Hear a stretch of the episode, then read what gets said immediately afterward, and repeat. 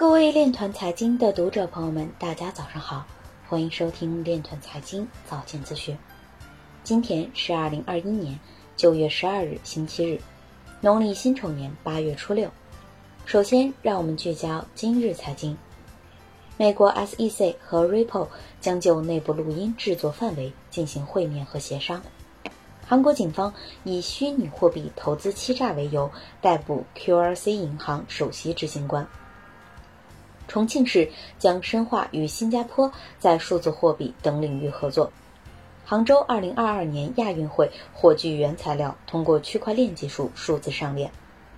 科比布莱恩特 KB24 NFT 艺术品收藏将所有收益捐给曼巴和曼巴西塔基金会。有调查显示。几乎一半的巴西人希望将比特币设为官方货币。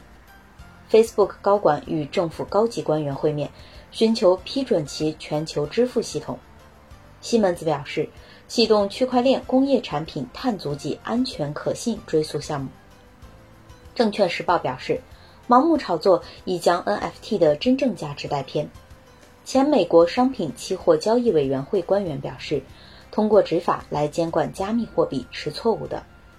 今日财经就到这里，下面我们来聊一聊关于区块链的那些事儿。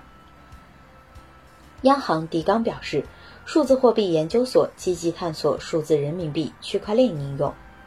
九月十日消息，人民银行数字货币研究所副所长狄刚表示，数字货币研究所积极探索数字人民币区块链应用。在发行层基于区块链构建了统一分布式账本，提升了对账效率。同时，在国际清算银行创新中心的支持下，开展多边央行数字货币桥项目，探索使用分布式账本。同时，也建设了贸易金融区块链平台，还承担了国家重点研发计划重大专项。以上就是今天链团财经早间资讯的全部内容，感谢您的关注与支持。祝您生活愉快，我们明天再见。